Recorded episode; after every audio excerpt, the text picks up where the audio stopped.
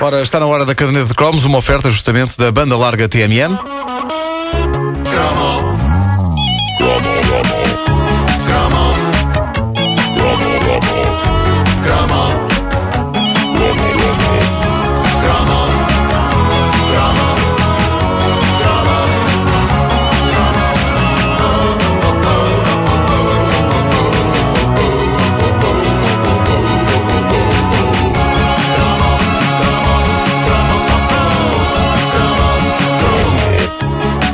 Longe de se imaginar que iriam existir maquinetas portáteis com alucinantes jogos a cores, na nossa juventude nós achávamos os jogos eletrónicos, aqueles de ecrã LCD cinzento, com os bonequitos pretos minúsculos aos pulos, É, pá, maravilha. a, a- melhor invenção de sempre. Lá está. A melhor invenção de sempre. Para além dos jogos, eles próprios, havia toda uma sorte de equipamento com jogos desses incluídos. Eles estavam em calculadoras, eles estavam em relógios digitais. Um colega meu tinha o relógio de pulso digital oficial do Pac-Man.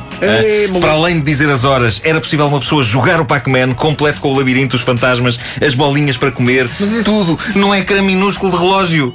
Hoje em dia ele é miúpe. Qualquer. Sim, a, a- a retina estava sempre a descolar. ele, tinha que, ele tinha que ir ao oftalmologista dizer: Tem cola, que descolou-se isto outra vez. Não, já nem é preciso dizer nada. O oftalmologista dizia logo: Descolou-se outra vez, não é? É verdade. E era pá, aí ao fim de dois minutos. O meu primeiro jogo eh, eletrónico eh, foi eh, nada mais, nada menos do que o primeiro de muita gente. Eh, estava na moda.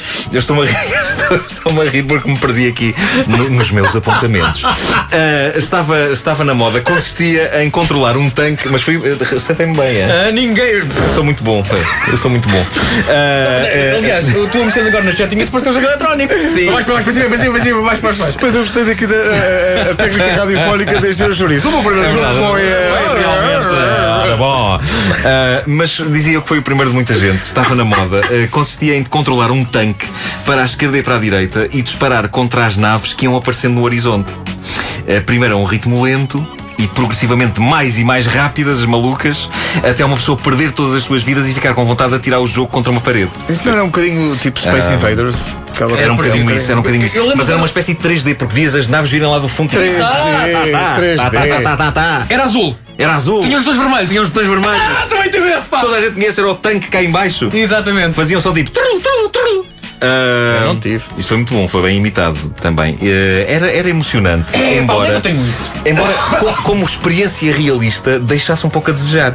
Imaginem que os conflitos reais eram como estes jogos eletrónicos, com os inimigos a dizerem: Ok, pessoal, nós queremos conquistar o vosso território, vamos dar cabo de vocês, isto vai ser uma guerra do caraças. Mas neste primeiro ataque, a gente vem devagarinho, tipo um de cada vez, ok? Eh, achei que iam gostar desta atenção. A seguir já vai ser mais lixada, mas agora, agora lá, vai um. Pam, pronto, agora vai lá outro. Eh, agora vão 20. Bom, mas era assim que as coisas funcionavam nestes jogos eletrónicos, ao contrário do que aconte- acontece hoje, em que temos PSPs e Nintendos DS com jogos que atravessam universos e mil situações diferentes. Ali tínhamos a ação a acontecer numa coisa que era no fundo igual a um mostrador de um relógio digital. Por isso, a única maneira de uma pessoa sentir que estava a avançar no jogo, já que era impossível mudar o cenário, era os vilões começarem a atacar devagarinho, devagarinho, depois mais depressa, mais depressa, mais depressa, mais depressa, até o jogo ser impossível de jogar. Havia jogos eletrónicos abordando todos os temas, desde os épicos, com as naves, até outros mais prosaicos. Eu lembro-me que tinha um que consistia em fazer um gato eh, mexer para a esquerda e para a direita, tentando apanhar ratos e evitando levar com pedaços de queijo na tola. Num outro, um canalizador andava com um balde para a esquerda e para a direita, tentando apanhar as gotas que caíam de canos e evitando que as gotas lhe caíssem em cima, o que lhes fazia perder vidas. Eu acho que a malta que criava estes jogos eletrónicos já não sabia o que inventar mais. O grande sinal disso é quando fatias de queijo e gotas de água são coisas passíveis de tirar a vida a alguém. é incrível. Depois havia clássicos como o Donkey Kong.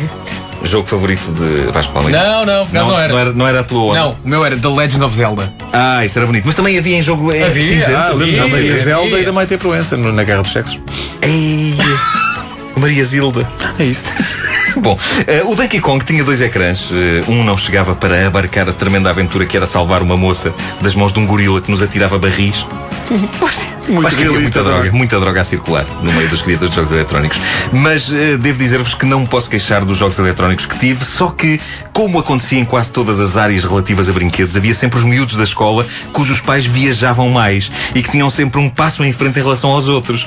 Os grandes bandalhos. Na minha escola, nunca mais me esqueci de um rapaz que ostentava com orgulho o jogo eletrónico do A-Team, os Soldados da Ei, Fortuna. olha o Ou, na versão dobrada em brasileiro, que passou nos anos 90, Esquadrão Classe A. que era de Herbert. Versão brasileira, Herbert Richards. Exato. Não me lembrava do nome dele. Ahm, Eu disse brasileira, reparaste? Disseste brasileira, sim, sim. Quase como se fosses um alemão a tentar falar brasileiro. Um alemão que está radicado no Rio de Janeiro há muitos anos. Ah, Não, não, Rio de Janeiro. Exato. Só o facto de ser um jogo eletrónico dos Soldados da Fortuna para mim já era estonteante. Mas não era só isso. A maquineta em si era uma figura do Mr. T. Não. ok? Era o Mr. T e no peito ele tinha um ecrã de LCD onde passava o jogo. O quê? Aquilo era sublime. Uma pessoa jogava pegando no Mr. T e não havia cá. Não havia cá. E aquilo era apenas o melhor objeto que eu vira em toda a minha vida. ok? É, mas era o tipo de coisa que era exclusiva dos, e isto é, um- é toda uma designação, rapazes cujos pais iam muito ao estrangeiro. Eu tinha vários colegas nestas condições e com eles aprendi o que era a inveja. um, um deles tinha um robô, um robô, o R2D2 da Guerra das Estrelas. O Arturito. O Arturito, eh, telecomandado, comportava-se exatamente como o do filme e quase que ia buscar chinelos. Era tipo. E lá entrava o robô na sala. E ele levava para a escola? Não, não, isso era, Não, não, isso era em ah, casa. em casa, era que se claro. fosse na escola tinham-lhe partido aquilo tudo, automaticamente. Bom, ahm, portanto, sim, se houve eh, uma vez na minha vida em que eu estudei criteriosamente a possibilidade de poder roubar alguém, foi naquele ano em que esse meu colega aparece na escola com o jogo eletrónico dos Soldados da Fortuna. Só que depois eu comecei a pensar no incomportável desgosto que o rapaz ia ter e eu não queria ser responsável pelo suicídio dele depois do alto do pavilhão de ginástica. Adeus, pã. Por isso contive-me. Portanto, na, na tua cabeça, ele atirava-se do pavilhão gritando a palavra. Adeus. O pavilhão não era muito alto. Daí, daí, Pois é isso, é daí isso. o adeus não ser muito extenso. Adeus. Ele no fundo queria dizer Deus mãezinha, mas mãezinha já não dava, né? Já não dava, o pavilhão era pequeno. Jogo eletrónico mais popular de todos os tempos. Curiosamente, já é dos anos 90. De repente, toda a gente tinha um Tetris de bolso. Lembram-se disso? É. Era uma coisa geralmente chamada Brickmania.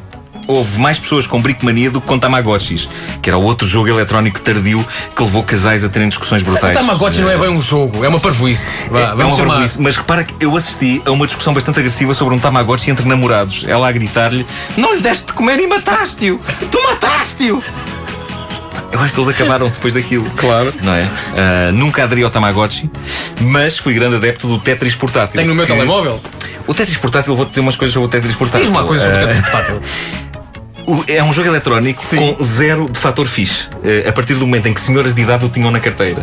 E houve esse momento. Ah, Senhores de idade com o Tetris. Sim, sim. eu, eu era um jogador exímio de Tetris de bolso e vi-me obrigado a largar o vício quando, numa ida a um posto médico, em Sete Rios, vi uma senhora pai com 70 anos a jogar a Brickmania, enquanto esperava para fazer análise, ok? Por um lado foi bom, esse choque com a realidade, é que o Tetris, a partir do momento em que o pudemos levar connosco para todo lado, estava lentamente a apoderar-se das nossas vidas, não é? Quando uma pessoa começa a sonhar com formas geométricas a cair em- cima, é sinal que talvez esteja na altura de ir a um posto médico eh, encontrar senhores de 70 anos a jogar. e, e foi o que aconteceu. Eh, isso é uma coisa que desintoxica um indivíduo. Epá, Era sim. só o que eu precisava. Mas eh, aquilo, aquilo são, ainda hoje, aquilo são, são tijolos?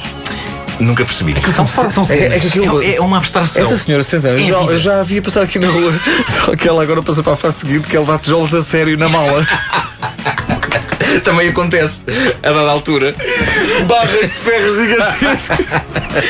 E depois a, a correr. O que é que se passa? Veio o comprido! Veio o comprido! Comprido. Ai! Veio o comprido!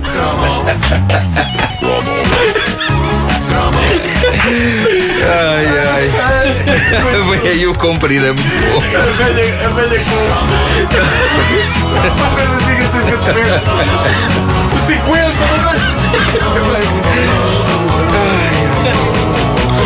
A caderneta de cromos, uma oferta banda larga TMN.